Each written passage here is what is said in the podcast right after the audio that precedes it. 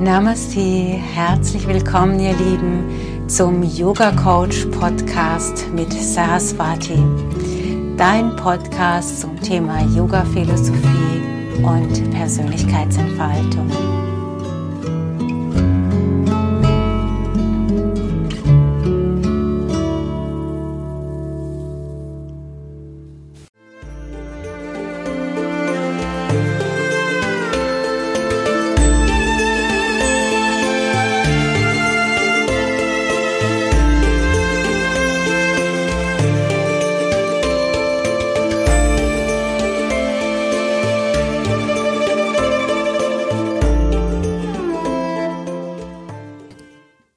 Herzlich willkommen zu einer neuen Folge von Yoga Coach, unserem äh, Podcast. Ähm, herzlich willkommen, liebe Zuhörerinnen und Zuhörer. Namaste, liebe Saraswati. Namaste, ihr Lieben. Namaste, Rebecca.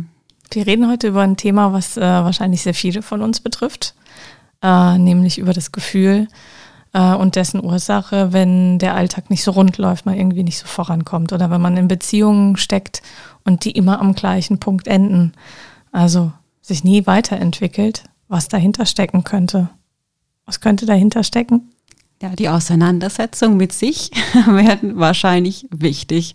Also zum Beispiel die innere Kindheilung wäre wichtig zu schauen, ähm, welche Anteile in mir machen mir da einen Strich durch die Rechnung, sabotieren mein glückliches, harmonisches Dasein in Beziehungen.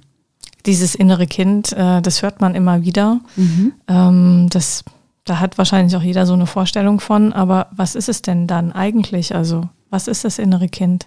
Ich glaube, es ist halt eher ein, ein Bild, eine, um deutlich zu machen, dass wir ja vielschichtig sind. Wir sind ja nicht nur der gesunde, erwachsene Anteil, der arbeiten geht, der im Alltag funktioniert, sondern wir sind ja reich an Erfahrungen und diese Erfahrungen können positiv äh, auf uns wirken, uns stärken im Alltag. Sie können aber eben auch schwächend auf uns wirken und uns regelmäßig ein Bein stellen. Mhm. Und da lohnt es sich ja schon mal zu schauen, wenn ich immer wieder die gleichen Konflikte habe, äh, wenn ich in einer Beziehung immer nur bis zu einem bestimmten Punkt komme oder immer wieder das gleiche Streitthema habe, äh, da wir ja den anderen sowieso nicht verändern können, macht es ja Sinn, mal bei sich selber zu schauen. Wie ist denn das? Äh, wie passt denn das zusammen mit dem, was ich erlebt habe, was ich vielleicht in meiner Kindheit erlebt habe? Hat es eine Ähnlichkeit, die Situation, nicht eins zu eins, aber gibt es da eine Ähnlichkeit dazu, zu dem, was mich verletzt hat als Kind. Und dann bin ich eigentlich schon in der inneren Kindheilung, weil ich ähm, mich mit diesem Anteil in mir beschäftige, der damals vielleicht Dinge nicht äh, gefühlsmäßig verarbeiten konnte, die aber heute als erwachsener Mensch definitiv anstehen, mal rückblickend, sich da nochmal in den Arm zu nehmen, in welcher Form auch immer. Mhm. Das heißt, äh, jeder von, von uns ist nicht vollständig erwachsen, sondern hat auch ein inneres Kind. Wir haben wahrscheinlich sogar viele innere Kinder, weil wir ja viele Alter durchgemacht haben und in diesen Altern, in diesem Alter ja unterschiedliche Erfahrungen gemacht haben, sei es als neugeborenes Kind, äh, im Kindergartenalter, in der Grundschule, als Teenager. Das sind Sätze gefallen, die ähm, schwächend auf uns wirken, die wir aber vielleicht unbewusst angenommen haben als Glaubenssätze. Das sind äh, vielleicht auch schlimmere Dinge passiert, die traum traumatisierend für uns waren. Und das sind ja alles wie so Abstufungen in uns. dass dieser Anteil wächst einfach irgendwie nicht mehr weiter. Das ist wie festhalten an diesem Alter, an diesem Glaubenssatz. Und da es geht darum, das zu integrieren, sich bewusst zu machen, dass es das gibt und das eben zu integrieren und sich bewusst zu machen, ja, okay, ich muss diesen Glaubenssatz nicht heute noch auf mich wirken lassen. Ich muss den nicht heute noch leben, weil der bringt mich nicht weiter. Mhm. Hm. Also von daher ist es eigentlich ein Bild, äh, ein Umgang ähm, mit äh, der Seele, die ja leichter mit Bildern arbeiten kann, als wenn ich jetzt ganz auf der rationalen Ebene bleibe. Mhm. So habe ich etwas, wo ich gefühlsmäßig anknüpfen kann. Und Heilung geschieht ja nicht nur über der kognitiven Ebene, sondern muss ja auch irgendwie gefühlsmäßig stattfinden. Und da kann ich ja mal schauen, wie stehe ich denn zu meinem dreijährigen Ich oder zu meinem siebenjährigen Ich? Habe ich da positive Gefühle? Ähm, kann ich dieses, diesen Anteil in mir umarmen? Bin ich da liebevoll, rücksichtsvoll? Oder ist es eigentlich so, dass ich dass ich mich abwerte. Wie sieht das denn konkret aus? Also Man könnte ich, sich ja zum Beispiel mal ein Kinderfoto vorlegen und mal schauen, was empfinde ich denn, wenn ich dieses siebenjährige Ich sehe. Mhm. Habe ich dann so Gefühle wie, ach Gott, was war ich da blöd?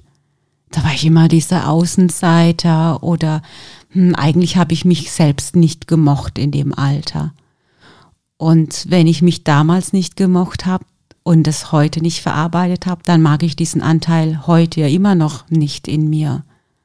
Und das bedeutet dann wiederum, wenn ich im Alltag Situationen habe, ähm, dann können die das antriggern. Ja. Oder was? Ja, das ist ganz leicht anzutriggern. Also der Partner ähm, möchte vielleicht einfach nur sich abgrenzen oder übt vielleicht ganz vorsichtig Kritik und wenn ich dies, wenn ich aber einen Anteil in mir habe, der, der sich ablehnt, dann ist es für mich nicht einfach nur, der grenzt sich ab und übt Kritik und ich versuche mal konstruktiv damit umzugehen, sondern dann werde ich eigentlich sofort emotional. Und dann werde ich zu diesem siebenjährigen Ich und reg mich darüber auf. Nie mag mich der andere so, wie ich bin. Mhm. Und dann ist das für mich viel schlimmer und viel ja, emotionaler äh, als wenn ich das, diesen Anteil verarbeitet habe. Sonst kann ich im Hier und Jetzt das einfach sehen, was es ist. Eine Abgrenzung, Punkt, nicht mehr, nicht weniger, hat gar nichts mit mir zu tun. Und wenn ich das nicht kann, dann lohnt sich mal zu schauen, warum kann ich denn das eigentlich nicht? Warum ist das für mich gleich so emotional? Warum muss ich gleich oben rausgehen? Mhm. Das ja. erinnert mich auch sehr ähm, an das berufliche Umfeld. Also das kann man ja nicht nur auf die Beziehung ausdehnen, mhm. ähm, sondern die Konflikte, die man vielleicht auch auf der Arbeit hat, ähm, das kann ja auch so eine Grundlage haben. Oh ja. Und das Schlimme, ja, das Schlimme ist aber bei der Arbeit in Abgrenzung zum privaten Bereich, da kannst du ja nicht so ausrasten. Da musst du ja äh, professionell bleiben und dann wird es ja noch schwieriger, oder? Für uns. Das bedeutet einfach nur, dass das innere Kind wieder in die Situation gebracht wird zu funktionieren. Möglicherweise hat es das Kind als äh, damals auch schon so erlebt, äh, Gefühle nicht leben zu dürfen, sondern dass es dann hieß, jetzt reiß dich mal zusammen, jetzt schrei hier nicht so rum, jetzt stell dich nicht so an, so dieses ja immer diese wiederholenden Sätze. Und im, im gerade im Berufsleben passiert ja eigentlich das Gleiche. Es wird natürlich so nicht ausgesprochen, aber die Grundhaltung ist so: Hier ist kein Platz für deine Emotionen, hier ist auch kein Platz für deine Gefühle. Ähm, also schluck die bitte. Aha. Und das ist eigentlich eine gute Methode, um dieses innere Kind anzutriggern, bis es explodiert. Und dann würde ich sagen, wunderbar, jetzt können wir arbeiten, jetzt mhm. hast du es mal kennengelernt, jetzt weißt du, wie das nämlich tickt. Weil innere Kinder ticken ja nicht alle gleich. Also wie sieht denn dieses innere Explodieren aus? Wie, die ticken nicht alle gleich? Naja, wir sind ja vielfältig in unserer Persönlichkeit. Also die einen inneren Kinder hauen einfach ab. Die verlassen die Situation, ja. weil sie nicht souverän bleiben können. Die nächsten kriegen einen cholerischen Anfall, die fangen an zu brüllen. Habe ich übrigens gehört. Also es war meine erste berufliche Erfahrung.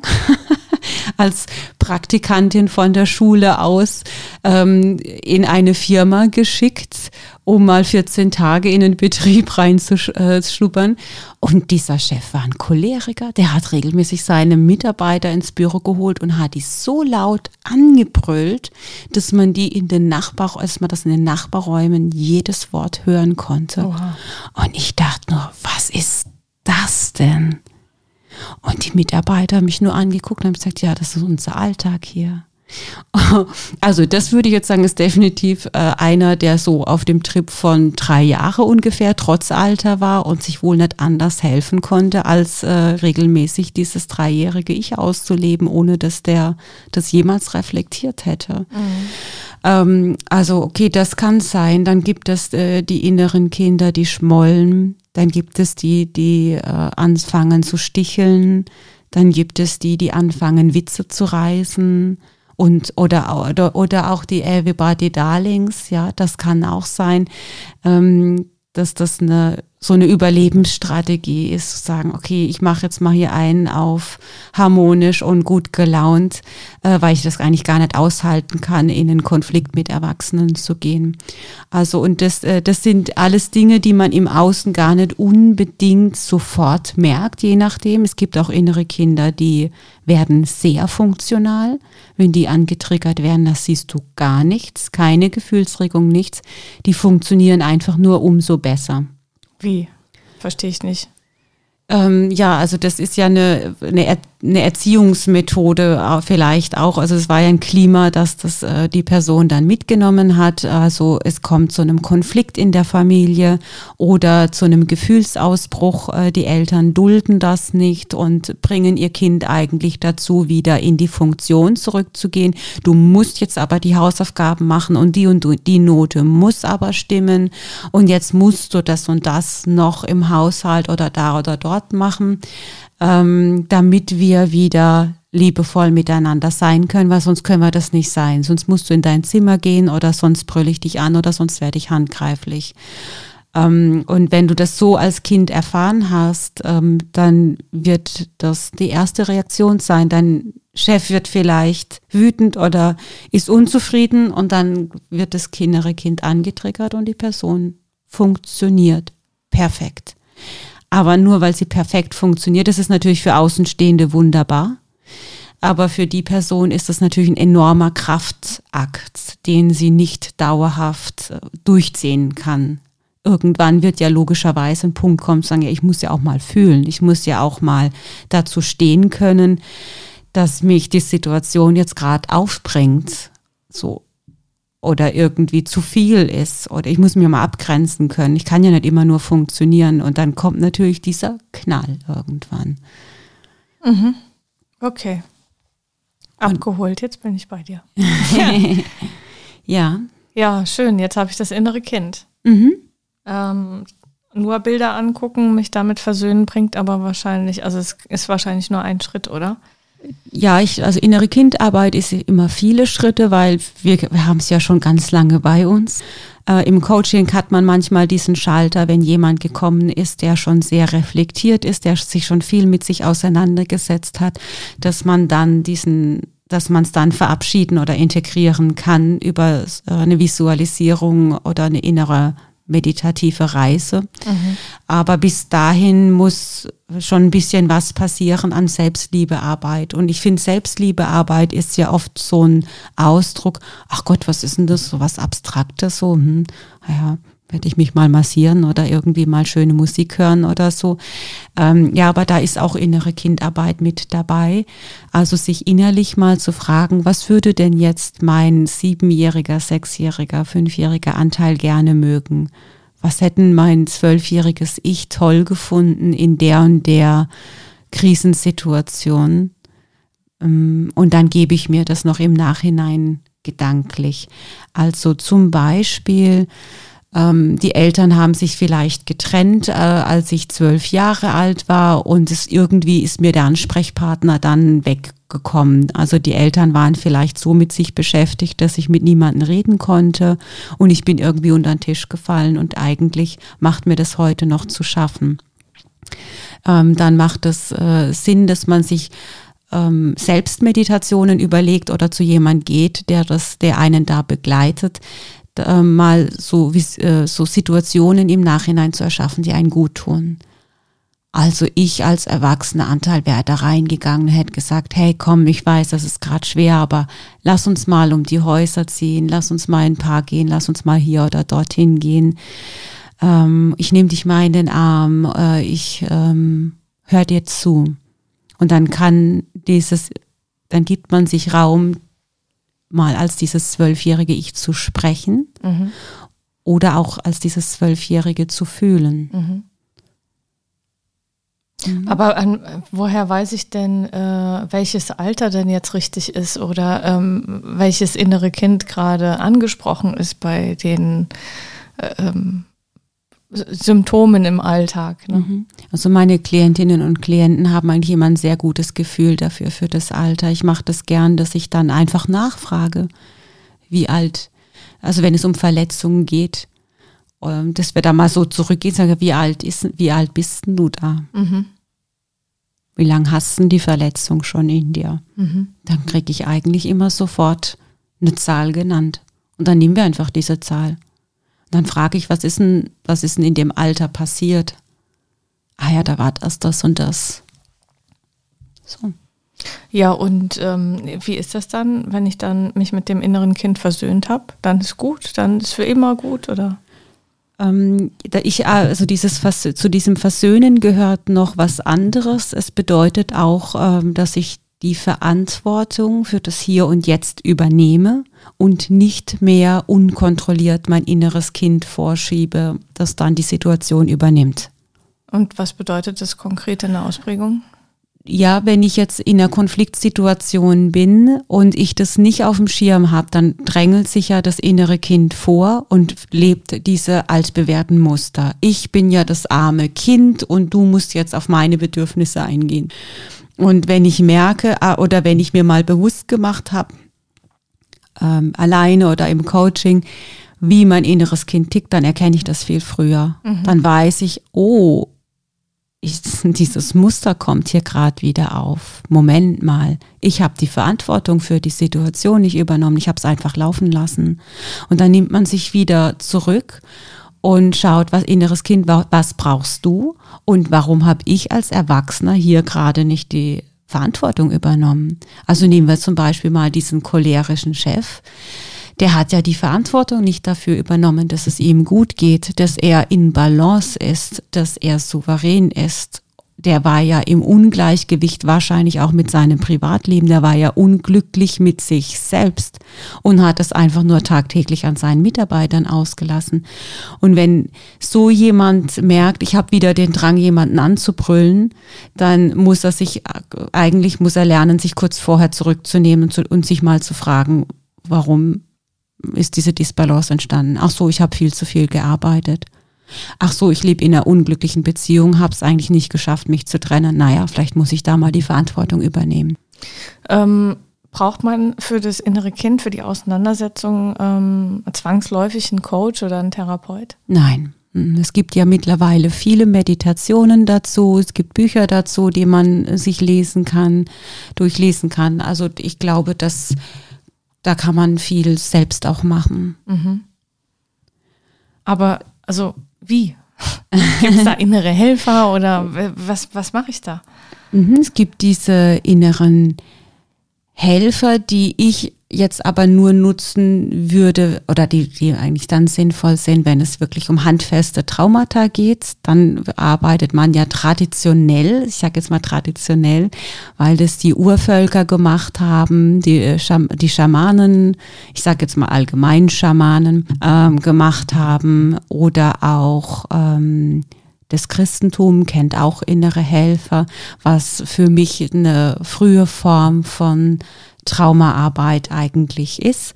Also äh, innere Helfer für dieses innere Kind oder auch für den Erwachsenen. Es ähm, sind Krafttiere oder ähm, Heilige, Schutzengel, ähm, diese auch wieder diese inneren Bilder, diese inneren Instanzen, die ich aufbauen kann als Ressource in mir, als Kraftpol in mir, der mich stützt, der mir im Alltag hilft, äh, dieses innere Kind, ich sag immer, schön bettet. Mhm. Sonst sag du alles klar, du hast deinen Job gemacht, aber du, brauch, du hast hier jetzt im Moment nichts zu suchen. Mhm. Und dann kann ich ähm, ähm, ja so eine Instanz noch in mir aktivieren, die darauf aufpasst. Das klingt ja mal wieder super easy. also, das ist ja keine Traumatherapie, die ich mache. Das ist ja etwas ganz Archaisches und äh, etwas ganz wo, Natürliches, mhm. wo viele in der Zeit vor uns ganz intuitiv gespürt haben, das tut mir gut. ähm, also einen Schutz, äh, also jeden Abend zum Schutzengel zu beten und zu sagen, bitte trag mich da durch, ich brauche gerade Unterstützung, macht ja was mit dir. Und wenn du jeden Tag im Kontakt mit deinem Schutzengel bist, dann ist diese Instanz in dir da. Oder um dich herum oder wie auch immer. Aber dieser, dieser, diese Kraft ist da. Mhm. Wenn du in eine Krise reinkommst, wenn du in ein schwieriges Gespräch gehst, wenn du äh, einen Streit hast, ruckzuck steht dieser Schutzengel da und ich fühle mich schon nicht so alleine und ich fühle mich geführt und ich habe dieses Vertrauen, es wird gut, weil ich diesen Schutzengel habe. Und in einer Zeit wie der jetzigen tun wir solche Dinge ab, wie das doch blöd, sowas brauchen wir doch nicht. Und diese ganze mystische Welt, die eigentlich immer Teil von uns war, darum geht es in meiner Arbeit, die wieder zu aktivieren und zu sagen, das ist nicht blöd, das ist wichtig, weil wir sind eben auch Mondenergie. Wir, wir brauchen diese Kraftressourcen in uns für diesen unglaublich anstrengenden Sonnenenergiealltag, den wir einfach haben. Äh, der nächste kann vielleicht mit einem Schutzengel nicht und mag lieber diese Krafttiere. Eine wunderbare Welt, die sich da eröffnet. Und äh, zu einem Krafttier zu kommen, da kann man ja, das aus einem Orakel rausziehen, aus irgendeinem Kartenset, ein Buch öffnen, schauen, welches Tier begegnet mir im Alltag häufig und was hat es mit diesem Tier auf sich. Und dann kann ich damit arbeiten. Mhm. Und dann fühlt sich das für mich gar nicht mehr so anstrengend an, wenn ich jetzt in, in einem Meeting bin und es kocht gerade alles hoch, ja, und dann stelle ich mein Einhorn hinter mir und irgendwie innerlich fühlt sich das gleich äh, entspannter an, ja, denke so, ja, ich habe aber ein Einhorn hinter mir stehen. Ähm, ja, ich muss das ja nicht kommunizieren, die Leute denken ja, du bist bekloppt, aber du, wenn du es fühlst, wenn du es einfach nur fühlst und du bist in Meditation schon öfter mit deinem Krafttier in Kontakt getreten, mit dem Löwe, mit dem Schmetterling, mit dem, was dich stärkt, was du gerade brauchst, Leichtigkeit, Durchsetzungsvermögen, dann fühlt sich das ah, gut an. Mhm. Dann merke ich, ja, jetzt, hey, ich habe diesen Löwen hinter mir, der kann mir gar nichts. Und du strahlst das aus. Und das tut ja nicht weh, das kann man doch einfach machen. Oder wenn es gerade schwer ist zu sagen, ja, ach, da ist wieder dieser Schmetterling, der sitzt da jetzt auf meiner Schulter und der führt mich da durch, der schenkt mir die Leichtigkeit, der führt mich in diese Transformation, die ich jetzt gerade ganz dringend brauche. Mhm. Und es tut gut. Also wenn es gut tut, dann mache ich das doch einfach. Dann muss ich das nicht abwerten oder komisch finden. Wir haben in der äh, letzten Folge über Traumata gesprochen mhm. und haben äh, kamen auch zu dem Schluss, dass es nicht unbedingt was mit einem Unfall zu tun haben muss oder mit einem äh, Kriegserleben, sondern dass Traumata auch äh, ganz kleine Auslöser haben können im Alltag. Mhm. Ähm, wie sieht es aus, wenn äh, man plötzlich, also durch die durchs Coaching oder Therapie oder was auch immer, ähm, ja, da gibt's ja so einen abgespaltenen Teil dann. Mhm. Ne? In dem Moment, wo, wo die Verletzung passiert, kann es sein, dass es für mich so schlimm ist, ähm, dass ich dann auch keinen Zugang mehr zu dem Bereich mhm. habe oder den auch nicht zulasse, bewusst oder unbewusst. Mhm. Und die Arbeit mit dem inneren Kind hat ja eigentlich äh, zum Ziel, beides zu verschmelzen. Ja, also in dem Fall wäre das ja so, dass das innere Kind zum Zeitpunkt der Verletzung eine Mauer aufgebaut hat weil das war also zwischen sich und dem Gefühlserleben. Und möglicherweise sogar eine Mauer zwischen sich, dem Gefühlserleben und der Erinnerung. Mhm. Das heißt ja aber nicht, dass das Gefühl dazu nicht mehr in einem existiert.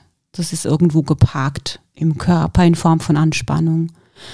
Und äh, ich kann daran kommen, zum Beispiel über die Körperarbeit, um zu schauen, wo ist denn Anspannung, wo tut's denn weh. Dann gehe ich davon aus, energetisch gesehen ist es da abgespeichert, im Beckenboden äh, gerne äh, oder an den Schultern, wo auch immer. Mhm. Im Bauch. Jeder hat so seinen Platz, wo er das abspeichert. Und ähm, dann habe ich zuerst mal nur diese Schmerzpunkte im Körper Dann, wenn ich, wenn das medizinisch abgeklärt ist und niemand weiß, wo kommt es jetzt eigentlich her, warum tut es immer weh, dann kann ich ja weitergehen, mal überlegen, ah ja, okay, könnte das ein Trauma sein, das da sich zeigt. Und dann kann ich über diesen Schmerz, den der Körper da empfindet, einen Kontakt aufbauen zu dem inneren Kind. Mal sagen, hallo, ich klopfe mal an. Was ist denn mit dir?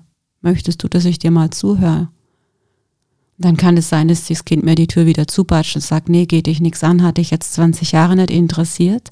Da geht es dann darum, so ein bisschen behutsam ähm, da mal ranzugehen und zu gucken, was es loswerden möchte. Mhm. Das ist aber unabhängig von der Stelle im Körper. Also das ist unabhängig. Jeder hat seinen eigenen Parkplatz.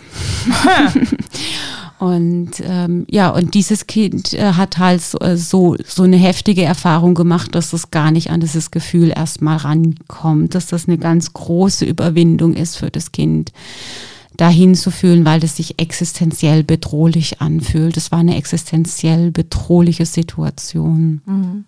Ja, und das ist ja dann auch wieder für uns Coaches, die so eine Grenze ja zu gucken, inwieweit kann ich mit diesem inneren Kind arbeiten oder wo ist vielleicht so ein Punkt erreicht, dass es so existenziell ist, äh, dass man einen Therapeut mit reinzieht, mit reinnimmt in die Therapie.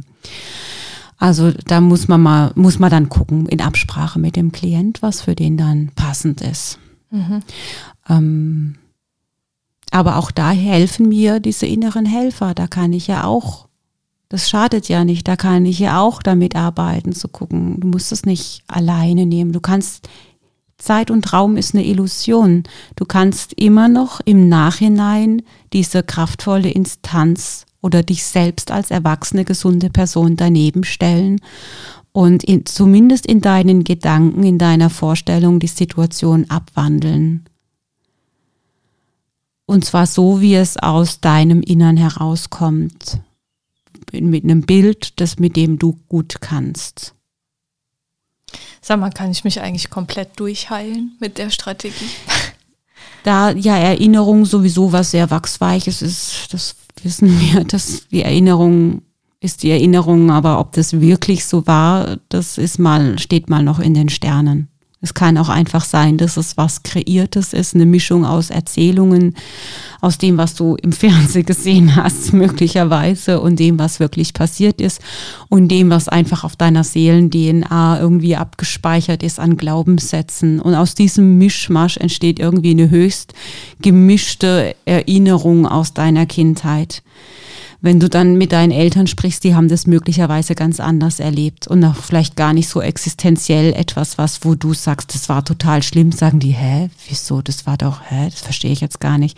Ja, also das, äh, das muss, muss ja auch nicht übereinstimmen, sondern es ist sehr wichtig, dass du dich wohlfühlst und da sag, sag ich, wenn du sowieso nicht genau weißt, was wirklich passiert ist, dann kannst du doch auch deine Vergangenheit so abändern, dass es dir gut tut. Mach's dir schön. Mhm. Hol dir gute Erinnerungen her und wenn es keine gibt, dann erfinde welche.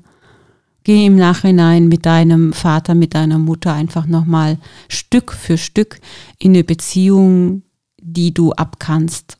Oder wenn es so schwierig ist, das, Ver äh, das Verhältnis mit den Eltern, dann nimm doch diese inneren Helfer, dann nimm doch Maria, dann nimm doch Jesus als deinen Vater, als deine Mutter, als deinen Bruder oder Schwester, die dir da raushilft und geh mit denen in Beziehung und tu einfach so, dass sie da waren. Die waren einfach da in deiner Kindheit.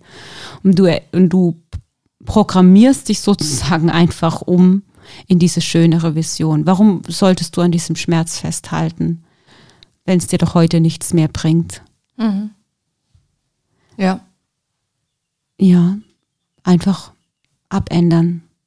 Die Kindheit so machen, wie sie dir gefällt. Ich mache mir die Welt so, wie sie mir gefällt.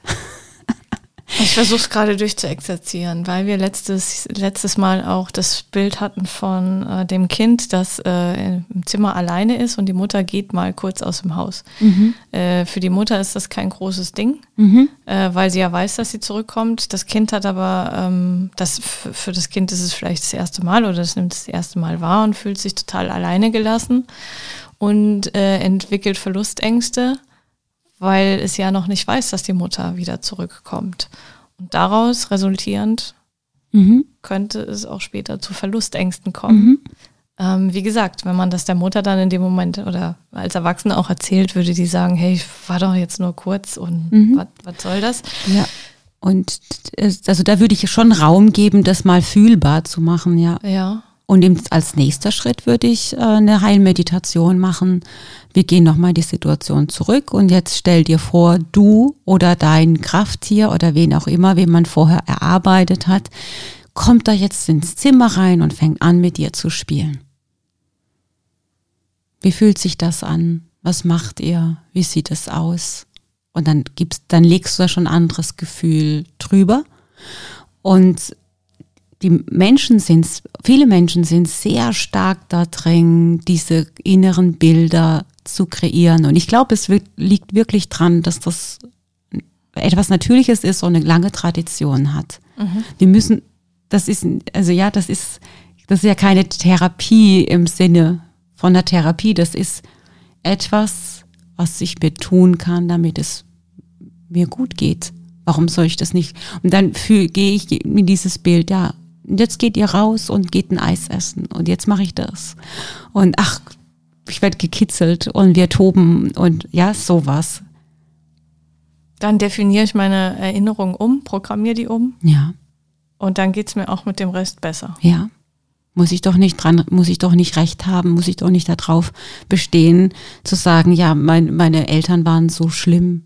Das ja, natürlich gibt es wirklich schlimme Eltern, das ist keine Frage. Ähm, da, aber was bringt es mir, daran festzuhalten, dass es so war? Wenn es mir nichts bringt, dann kann ich es auch lassen. Mhm. Muss ich mein Leid nicht noch weiter kreieren. Ähm, klar, wenn das jetzt nur ein Missverständnis war und im Großen und Ganzen deine Eltern liebevoll waren oder sie es zumindest gut gemeint haben, ist das natürlich ein leichterer Prozess.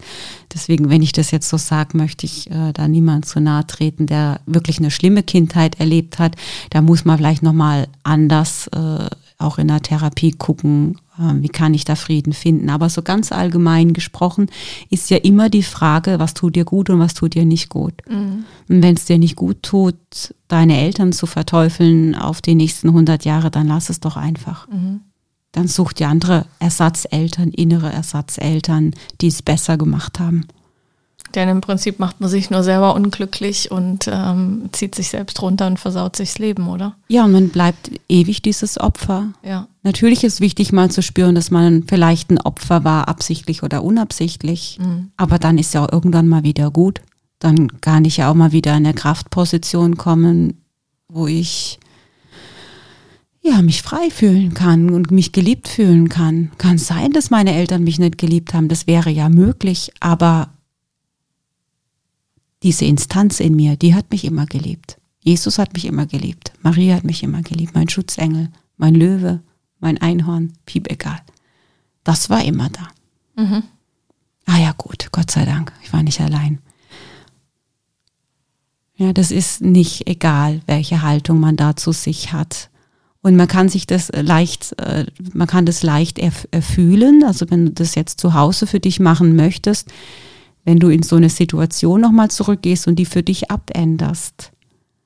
Und du gehst jetzt nochmal in den Alltag rein, in deine Konfliktsituation mit diesem Gefühl, ich habe das in der Kindheit jetzt umgepolt und ich habe diesen, diesen Helfer bei mir stehen. So, und jetzt geh nochmal in Konflikt mit mir. Ah ja, jetzt fühlt sich das ganz anders an. Jetzt ist es ja gar nicht mehr so, du ziehst mir den Boden unter den Füßen weg. Jetzt ist es ja gar nicht mehr existenziell für mich. Jetzt ist es einfach nur noch ein Konflikt, in dem ich souverän bleiben kann. Und klar, wir haben immer mit diesen inneren Kindern zu tun, wenn sie nicht aufgearbeitet sind in unseren Beziehungen, in unseren intimsten Beziehungen, in unserem Familienleben, im Umgang mit den Kindern, die triggern nämlich auch ganz schön an, auf ewig im Umgang mit unseren Eltern, nicht ewig, aber lange. Ähm, und ähm, natürlich vor allem in der Firma. Hallo, wir sind da jeden Tag mindestens acht Stunden. Mhm. Auf jeden Fall triggern sich da die inneren Kinder gegenseitig an. Und in der Tat habe ich auch oft Leute in, im Coaching, die sagen, das ist ein Kindergarten. Ich arbeite in einem Kindergarten. Ich,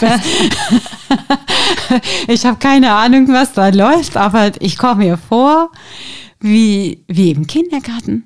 Und da sage ich, ja, natürlich. Du bist auch im Kindergarten, weil möglicherweise ziemlich viele in deiner Firma ihre inneren Kinder freien Lauf lassen und die haben das 0,0 auf dem Schirm. Ähm, wenn wir gerade mal bei dem Setting bleiben mit dem Kindergarten, ne? wenn mhm. ich mich dann verändere, verändert sich dann auch der Rest oder toben die anderen Kinder halt weiter und ich stehe halt entspannt in der Mitte? Das ist eine gute Frage. Das kommt darauf an, wie sehr sie dir vertrauen. Wenn dein Umfeld dir jetzt im Kollektiv zu 100 Prozent vertraut, dann werden sie spüren, dass sich in dir etwas beruhigt hat, dass etwas geheilt ist. Und wir sagen ja immer, alles ist Schwingung.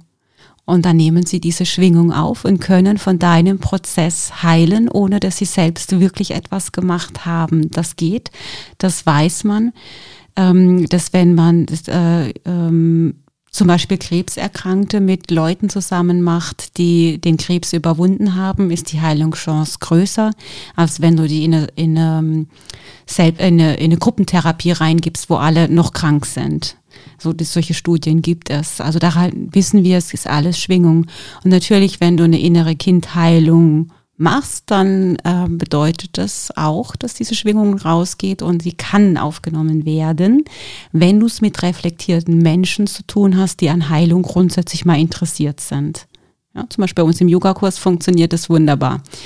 Aber in einer Firma es kann es auch sein, dass diese inneren Kinder trotzig sind oder an ihrem Ego festhalten und sagen, ich will aber das Opfer bleiben und ich möchte aber laut sein oder ich möchte, ja, so, also oder unbewusst bleiben, dann hast du halt keine Chance und dann kann es halt wirklich sein, dass du irgendwann irgendwie der Erwachsene bist in dieser Firma und um dich herum erkennst du, naja, eigentlich sind die alle gerade im Kind. Das gibt es. Und dann? Gehst du oder wirst du zum Erzieher? Ich habe ja einige in meinen Coachings, ähm, die immer mal wieder kommen und wo ich sowas abfrage und es ist halt eine Frage vielleicht des Humors.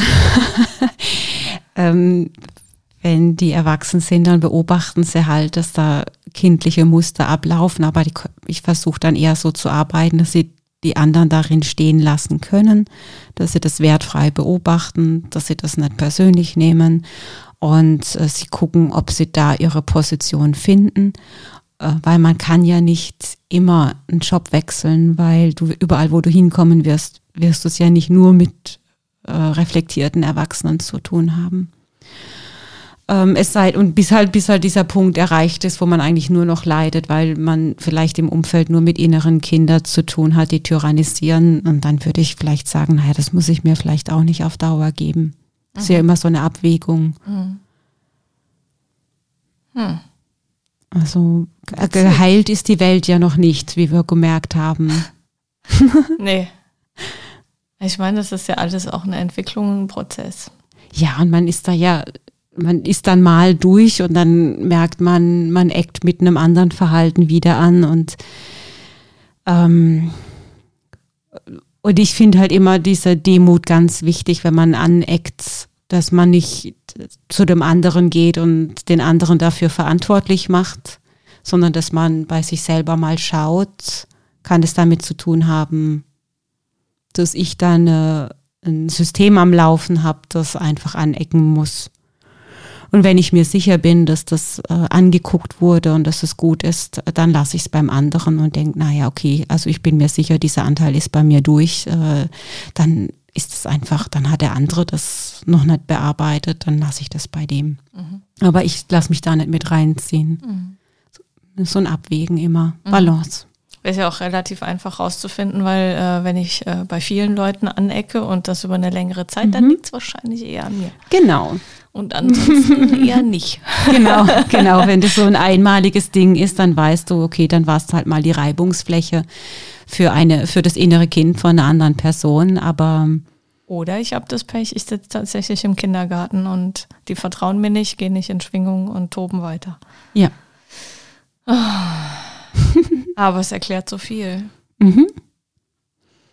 Für uns als äh, Yogis oder als äh, Menschen, die daran interessiert sind, erwachsen zu sein, ist eigentlich der Barometer so die Emotionalität, wie ich ein Thema bearbeite oder auch das Thema Angst. Angst und Emo Emotionalität sind beides Dinge, woran man leicht erkennen kann, das ist nicht gesund und da ist ein Anteil verletzt, der da noch mit reinwirkt. Ach so. Ja. Das heißt, Yogis streben an, völlig unemotional zu werden? Nee, sie streben an, ihre Gefühle frei leben lassen zu können, ohne sie zu bewerten und ohne ähm, gleich in ein Loch zu fallen, nur weil ich jetzt mal wütend bin oder nur weil ich jetzt mal äh, ausraste. Ich kann ja mal ausrasten oder ich kann auch mal traurig sein, aber dann beobachte ich einfach nur, jetzt bin ich traurig, jetzt bin ich wütend und das ist okay. Aber deswegen geht meine Welt noch nicht unter. Und ich muss es auch nicht am anderen auslassen.